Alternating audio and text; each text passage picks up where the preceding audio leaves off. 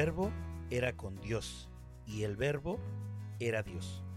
Dabar, logos, palabra, la expresión de Dios. La expresión de Dios es Jesús, y la expresión de Dios habitó entre nosotros. El principio era el Dabar, la palabra, que transforma, que da vida, que infunde aliento. Toda escritura es inspirada por Dios y útil para enseñar, para reprender, para corregir, para instruir en justicia, a fin de que el hombre de Dios sea perfecto, equipado para toda buena obra. Dabar, la expresión de Dios.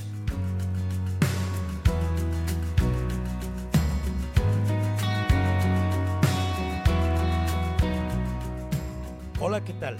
Mi nombre es Alejandro Alcántara y este es nuestro segundo episodio en los fundamentos del cristianismo, los fundamentos del cristiano. Y nuestro capítulo se titula ¿Cómo estudiar la Biblia? ¿Cuál es el libro que no tiene autor? Es la carta a los hebreos. ¿Cuál es el libro más corto de la Biblia? Tercera carta de Juan. ¿Cuál es el capítulo más corto? Salmo 117. Solo contiene dos versículos. Libro más largo, Lucas y Hechos, escritos por un solo autor. Isaías contiene 66 capítulos y la Biblia 66 libros. 39 libros del antiguo pacto. 39 capítulos en el libro de Isaías representan el antiguo pacto. 27 libros en el nuevo pacto. 27 capítulos en el libro de Isaías representan el nuevo pacto. El libro del profeta Isaías es llamado la pequeña Biblia, porque está perfectamente dividido y contiene el Evangelio según Dios, un retrato del sacrificio de Cristo, que pareciese que fue descrito desde el pie de la cruz. Cuando la Biblia habla, es la voz de Dios. Y si tú ya estás convencido de lo que es la Biblia, ahora es necesario estudiarla. Una vez convencidos de la Biblia, ¿qué sigue? Estos son los primeros pasos. Es la única norma para la vida. Es el único patrón para el comportamiento humano seguro. No hay algo que tenga más autoridad. Es el modelo de vida. Por eso es importante saber qué dice, aprender a estudiarla y saber cómo estudiarla. No solo qué dice, sino qué significa. La Biblia es la única autoridad. No hay otra autoridad igual a la Biblia.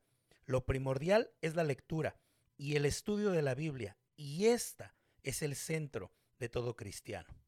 Razones del por qué es necesario estudiar la Biblia. Número uno, para crecer. Primera de Pedro, capítulo 2, versículo 2 Desead como niños recién nacidos la leche espiritual no adulterada, para que por ella crezcáis para salvación, si es que habéis gustado la benignidad del Señor. Si no se alimenta a un bebé, ¿qué pasa?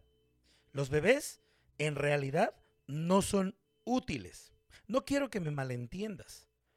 Son como un osito de peluche que son tiernos, que son lindos, pero en realidad no son útiles. No nos pueden ayudar a barrer, no nos pueden ayudar a hacer el aseo de la casa, a escribir, a tomar un dictado. Simplemente son bebés. Muchos cristianos son igual a veces. Así con nosotros.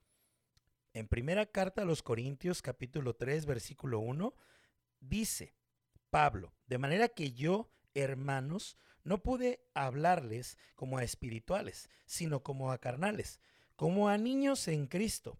Os di a beber leche y no vianda, porque aún no eras capaz, ni son capaces todavía. A veces es leche o a veces es carne la propia palabra. No es una cosa y otra. Entre más profundidad vas avanzando en la escritura, en tu conocimiento y estudio personal, más sólido se vuelve el alimento. Podríamos decir, por ejemplo, que Juan capítulo 3 versículo 16, porque de tal manera amó Dios al mundo que ha dado a su Hijo unigénito para que todo aquel que en él cree no se pierda, mas tenga vida eterna. Si tú eres un cristiano nuevo, entenderás que este es un versículo que nos puede ayudar a entender nuestra salvación y eso es leche espiritual. Pero a medida que vamos profundizando y si resolvemos cada palabra, cada expresión en su contexto y la profundidad de lo que esto llega a representar, entonces llegaremos a ser carne, el mismo versículo. Colosenses capítulo 2 versículos 6 y 7, por tanto, de la manera que recibieron a Cristo Jesús el Señor, así anden en Él, firmemente arraigados y edificados en Él, y confirmados en su fe, tal como fueron instruidos, rebosando de gratitud, firmemente arraigados como las raíces de los árboles que sostienen inmensos árboles, y edificados en Cristo, confirmados en la fe. A mayor profundidad de estudio y entendimiento de la palabra, nuestra fe se va confirmando. Entre más conocemos las palabras, más afirmados estamos a nuestra fe. En Jeremías capítulo 15, versículo 16, un texto del Antiguo Testamento, cuando se presentaban tus palabras, yo las comía. Tus palabras eran para mí el gozo y la alegría de mi corazón, porque se me llamaba por tu nombre, oh Señor, Dios de los ejércitos. También la palabra es poderosa para edificar. En Hechos capítulo 20, versículo 32. Ahora los encomiendo a Dios y a la palabra de su gracia, que es poderosa para edificarlos y darles la herencia entre todos los santificados. La palabra edificar se refiere a construir sobre un fundamento. Entre más estudiamos la palabra, más puede ser construida nuestra vida. Los bebés son como un peluche, que son hermosos, pero no son útiles. No los podemos dejar un trabajo y muchas veces el cristiano es así de inútil cuando no estudia y lee la palabra. ¿Para qué más es útil la palabra o por qué es necesario para vencer el pecado? En Efesios 6, capítulo 6, del versículo 10 al 17, dice, por lo demás, fortalezcanse en el Señor y en el poder de su fuerza. Revístanse con toda la armadura de Dios para que puedan estar firmes contra las insidias del diablo, porque nuestra lucha no es contra sangre y carne, sino contra principados, contra potestades contra los poderes de este mundo de tinieblas, contra las fuerzas espirituales de maldad en las regiones celestes. Por tanto, tomen toda la armadura de Dios para que puedan resistir en el día malo y habiendo hecho todo, estar firmes. Estén pues firmes, ceñida su cintura con la verdad, revestidos con la coraza de la justicia y calzados los pies con la palabra, meditando de día y de noche, tomando también el casco de la salvación y la espada del Espíritu que es la palabra de Dios. Sobre todo, Tomen el escudo de la fe con el que podrán apagar todos los dardos encendidos del maligno. Aquí se representa la palabra de Dios como la espada del Espíritu. Una espada es para atacar o para defender, pero especialmente para discernir, dice la palabra, los pensamientos. En el Salmo 119, 11 dice, en mi corazón he atesorado tu palabra para no pecar contra ti. Para eso es que es necesario estudiar la palabra. ¿Para qué es más necesario la palabra? Número tres, prepararnos para el servicio. Josué capítulo 1 versículo 8. Este libro de la ley no se apartará de tu boca, sino que meditarás en él de día y de noche, para que cuides de hacer todo lo que en él está escrito, porque entonces harás prosperar tu camino y tendrás éxito. Una, una, buena manera de memorizar la palabra es irse a dormir meditando en la palabra, escuchando la palabra. Josué tiene frente a sí una gran misión, conquistar y repartir una tierra. Y Dios le está diciendo que si él quiere tener éxito, es necesario meditar en la palabra de día y de noche. Entonces harás prosperar tu camino y tendrás éxito. ¿Cómo debemos responder nosotros ante semejante tarea, ante semejante misión? Meditar la palabra de noche y de día. También es útil para el servicio.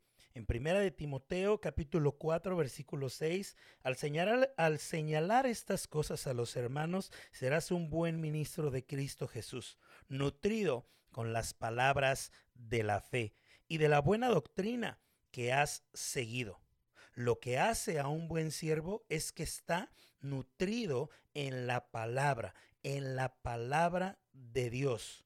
¿Para qué es necesario estudiar y escudriñar la palabra, prepararnos para el servicio, para ser bendecidos y felices.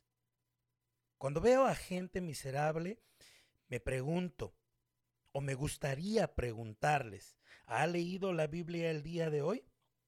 En el Salmo 1.1 dice, Cuán bienaventurado es el hombre que no anda en el consejo de los impíos, ni se detiene en el camino de los pecadores, ni se sienta en la silla de los escarnecedores, sino que en la ley del Señor está su deleite, y en su ley medita de día y de noche. Feliz, feliz el hombre que pasa su tiempo en la palabra, meditando de día y de noche. ¿Para qué más es necesario estudiar la palabra? Para ayudar a otros. Dios nunca pone el acento en la ignorancia. La única manera de ayudar a otros es sabiendo lo que dice la palabra. Y de eso se trata el cristianismo, mostrar lo que dice la Biblia respecto a los problemas y las soluciones que la palabra ofrece a la vida de cada persona. Pero ¿y si no la conocemos, cómo podremos ayudar a otras personas? En segunda de Timoteo capítulo 2 versículo 2 dice, y lo que has oído de mí en presencia de muchos testigos, eso encarga a hombres fieles que sean capaces de enseñar también a otros. Pero entonces, ¿cómo me preparo para estudiar la Biblia? Número uno, pasar un tiempo en oración y confesión. Algo que necesitamos hacer es apartar un tiempo para que podamos estar en la lectura, pero al mismo tiempo que confesemos delante de Dios nuestras faltas, nuestras fallas, nuestros pecados, porque Dios va a tratar el pecado. En Santiago 1.21 dice, por lo cual, desechando toda inmundicia, y todo el resto de malicia, recibes ustedes con humildad la palabra implantada, que es poderosa para salvar sus almas. Es necesario dejar el pecado de un lado. Podemos empezar cada día teniendo un momento de confesión con Dios. Número dos, leer. Apartar un tiempo diario para la lectura. Además de nuestro devocional, leer por nuestra propia cuenta, estudiar y dedicar un tiempo especial a la escritura sin distracción alguna. Dios promete bendecir al que lee su palabra, como en el Apocalipsis. Apocalipsis 1, versículo 3 dice, Bienaventurado el que lee y los que oyen las palabras de la profecía y guardan las cosas que están escritas en ella, porque el tiempo está cerca. Mucha gente se asusta o no entiende de qué trata el libro de Apocalipsis. Pero el libro empieza en el versículo 3 diciendo, bienaventurado, sumamente feliz el que lee y los que oyen las palabras de la profecía. Solo basta entenderlo. A lo largo de la historia muchos hombres les ha costado trabajo leer esto. Martín Lutero incluso quería evitar hacer la traducción en su Biblia para porque tenía esta parte de no entenderlo. Muchos comentaristas o escritores no han escrito nada. Sin embargo, el Apocalipsis es un libro que nos hace feliz. Y si llegamos al final del Apocalipsis, nos habremos dado cuenta que los que permanecimos ahí fuimos altamente bendecidos. Sin embargo, la tecnología, la falsa información y sobre todo eh, Hollywood se ha encargado de presentar eh, algo como malo el apocalipsis, pero solo la palabra apocalipsis significa revelaciones. Una de las cosas en las que aprendemos es repetir y en base siempre a la repetición es como nosotros aprendemos cada cosa, como leer, como escribir, como comer, como caminar, como andar en bicicleta o manejar. Apartar un día para leer la Biblia cada mañana, apartar esos días para estar en contacto con la palabra. Esto es lo que dice Isaías acerca de la repetición. Ahí lo descubrimos. Isaías capítulo 28, versículo 9 y 10. ¿A quién enseñará conocimiento o a quién interpretará el mensaje? ¿A los recién destetados? ¿A los recién quitados de los pechos? Porque dice mandato sobre mandato, mandato sobre mandato, línea sobre línea, línea sobre línea, un poco aquí, un poco allá. Nos está haciendo alusión a la repetición sistemática de la palabra para poder aprender la palabra, lectura sistemática repetida.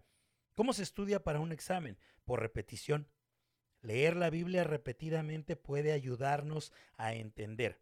Usamos la repetición en la Biblia con su traducción que mejor se entienda. Yo puedo recomendarte la Biblia Nueva Biblia de las Américas, la NBLA. Es una Biblia muy bien traducida, pero además muy bien escrita.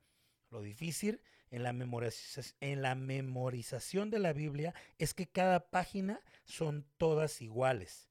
Dos columnas, números, letras pequeñas y letras grandes.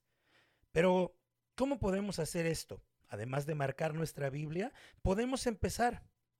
Un buen lugar para empezar a leer la Biblia sistemática es en la primera carta de Juan, apenas son tres hojas que podemos leer entre 15 y 20 minutos según tu velocidad de lectura. Es un libro corto, pero con desafíos grandes. Y entre más lo leemos, más carne seremos capaz de recibir con este pequeño libro. Entre más lo leemos, más profundo se vuelve. Así he leído casi todo el Nuevo Testamento y estoy muy familiarizado con él. Después podemos ir al Evangelio de Juan. De los 21 capítulos podemos dividir en tres secciones. Del capítulo 1 al 7 durante 30 días y del capítulo 8 al capítulo 14 durante 30 días y del capítulo 15 al 21 durante 30 días. Así habremos pasado 90 días solo en el Evangelio de Juan, sistemáticamente memorizando y marcando la Biblia. Cuando empezamos en Primera de Juan, yo te invito a que si tú quieres hacer esto, durante 30 días estemos leyendo sistemáticamente la primera carta de Juan. Tres o cuatro páginas, cinco capítulos que nos pueden ayudar y que nos pueden eh, eh, obligar a memorizarnos la Biblia de una manera sistemática. Tal vez llegues a los 10 o 15 días y crees que es suficiente, pero resiste. Después de 30 días, después de 90 días de pasar eh, en el, en el Evangelio de Juan y en la primera carta de Juan, habrás entendido y localizado figuras principales de la escritura. Por eso recomiendo una Biblia físicamente, porque la puedes rayar, marcar y hacer diferentes anotaciones para que ubiques exactamente dónde se encuentra. No soy un erudito, no soy el más sabio, leí la Biblia repetidamente por dos años y medio y en fases de 30 días hasta el día de hoy. En dos años y medio serás el único que leas la Biblia en tu calle. De cualquier manera, estudiaremos la Biblia por el resto de nuestra vida. Y es mejor que la aprendamos y entendamos que de esta manera, con el tiempo, aprenderemos a hacer referencias cruzadas. Recomendamos tal vez leer un libro corto y alternarlo con un libro, libro, largo, dividirlo. Para esto yo ya tengo un programa de lectura sistemática durante 30 días que abarca, abarca dos años y medio para la lectura sistemática. Pronto dejaremos de estar estancados. Sabremos dónde están las cosas y pronto cuando alguien haga una pregunta sabremos qué responder. Imagina si hubieras comenzado hace dos años y medio. Pero más allá de la lectura, es importante estudiar la Biblia. Si no hago más que leerla y escucharla, no es suficiente, pero es un buen inicio. Pero más allá, es importante estudiarla. Una vez leída sabremos que estamos capacitados para interpretarla por medio de la misma Biblia, ya que se interpreta por sí misma. Explicar algún versículo apoyándonos en otros versículos que apoyen el mismo tema. En el antiguo pacto, el método de escritura es narrativa e historia, y no es conveniente usar la repetición, sino ir directamente al texto. Entonces, ¿cómo estudiamos la Biblia? Una vez leído todo, empezaré a estudiarla. Pensando, por ejemplo, en un tema, la oración o las oraciones a lo largo de la Biblia. Y podemos ir al libro del Génesis y encontrar la primera oración. Por ejemplo, ahí encontramos la primera oración y podemos leerla, meditar, hacer un poco de oración y preguntar, ¿qué es lo que dice esa oración? ¿Quién oraba? ¿Por qué oraba? ¿Por quién oraba? ¿Cuál fue la respuesta de Dios? Etcétera. Yo enseño que podemos hacerle preguntas al texto y de esta manera podemos tener respuestas para nuestra propia vida. Es un tema, un tema largo pero sustancioso que puede hacerse en un largo tiempo, pero puede ser un tiempo formidable. Se puede elegir cualquier tema. Puedes elegir a lo largo de la Biblia cualquier tema. Podemos hacer un estudio geográfico de algún personaje eh, podemos hacer un estudio biográfico de cualquier lugar, de cualquier persona, como Elías, como David, como Moisés, incluso de alguien que no es muy conocido como uno de los apóstoles, Andrés, que siempre estaba ahí, dispuesto para trabajar y servir, pero se menciona poco. Pedro se menciona muchísimo más. Aquí usamos algunas herramientas. ¿Qué herramientas te recomiendo que tú puedas tener? Libros comunes, que hay en todas las librerías cristianas, no te recomiendo porque realmente no aprenderás mucho. Pero una buena biblioteca cristiana contiene algunos de los libros que son útiles para aprender y estudiar la Biblia. Eh, libros que te ayudarán en tu estudio sistemático de la palabra y que estarás usando constantemente. Número uno, un índice temático. Encontrarás a lo largo de él diferentes temas que te ya te marcarán los, algunos versículos para que puedas eh, profundizar. Podemos elegir temas o personajes o hacer un estudio biográfico. Número dos, la concordancia bíblica. Strong, eh, la concordancia bíblica Strong es una de las más completas y mejores. Sin embargo, requiere ya un alto nivel de dominio para poderla entender. Número tres, algo que te puedo recomendar también es un comentario bíblico, que es una explicación básica de la Biblia de alguien que, por supuesto, ha estudiado durante más o mucho más tiempo. Sin embargo, esto nos puede ayudar y entender mejor el texto. Herramientas fuera de la Biblia. Ahora en la actualidad hay mucho más. Clases en línea, podcasts, videos, herramientas en Biblias digitales, todo lo que nosotros tenemos, planes de lectura. Hoy la tecnología nos ha ayudado a esto. Una cosa más. Encontrar a alguien con quien compartir o enseñar. No solo comas para ti, sino también compártelo. Alguien en tu familia o amigo o compañeros de trabajo. Alguien que sepa más que tú también puede ser alguien. Porque hay mucha gente que sabe más que yo pero también yo sé mucho más que otras personas. Si tienes un día, una semana o un mes como cristiano, puedes empezar inmediatamente. Pero mientras tú tengas un discípulo, tienes la responsabilidad de enseñar y esa es la razón por la que estamos haciendo este podcast. Encontrar un ejemplo también de quien pueda seguir, un ejemplo humano, mi pastor, tu líder, eh, eh, tu líder de célula, cualquier persona. Encontrar a alguien, un ejemplo humano que se pueda seguir, alguien de quien aprender, un ejemplo humano que nos modele cómo se ve la Biblia aplicada alguien que yo conozca bien y que pueda ser un ejemplo para mí, para mi familia. Preparación, lectura y estudio es lo que hemos visto hasta hoy, pero también la enseñanza. Enseñar y someterse a la enseñanza someternos a una buena enseñanza bíblica. Y esto no es un sustituto de mi propio estudio y relación con Dios, además de las actividades que se realizan en la semana en nuestras diferentes congregaciones. Me beneficio mucho más enseñando, pero me beneficio también aprendiendo por mi propia cuenta. Asegurarse de tener orientación y un buen maestro bíblico. Someterse a una buena enseñanza sistemática de la palabra de Dios en algún lugar buscar un lugar adecuado para aprender de la Biblia. No seguir a las estrellas o celebridades cristianas que no aprenden o enseñan algo más que una falsa cara y que no e, y que es señal de un cristiano inmaduro, que probablemente lo único que hacen es vivir de la farándula, pero no van en profundidad. Solo tiene fama, pero están vacíos en conocimiento y es mejor buscar un maestro que pueda enseñarle más que un mensaje bonito. Síntoma de un cristiano nuevo que nació de nuevo es que desea la palabra y está buscando crecer. Perseverar en la palabra y su conocimiento es una verdadera evidencia del nuevo nacimiento. Así es como llegamos nuevamente hasta nuestro versículo inicial. Primera de Pedro capítulo 2 versículo 2. Desead como niños recién nacidos la leche espiritual, no adulterada, para que por ella crezcáis para salvación. Si es que habéis gustado la benignidad del Señor. Nuestro trabajo es desear la palabra todo el tiempo para seguir creciendo. Oremos. Padre, te damos gracias por tu palabra, porque te revelas y porque nos das la oportunidad de estudiar, de enseñar, de compartir y de leer tu palabra.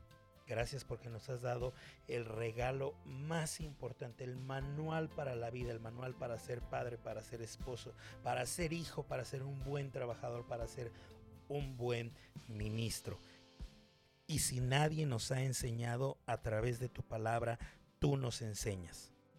Gracias Señor porque nos has dado el regalo de la escritura.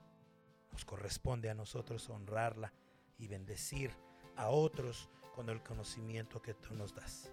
Te bendecimos, Padre, y te damos gracias en el nombre de Jesús. Amén.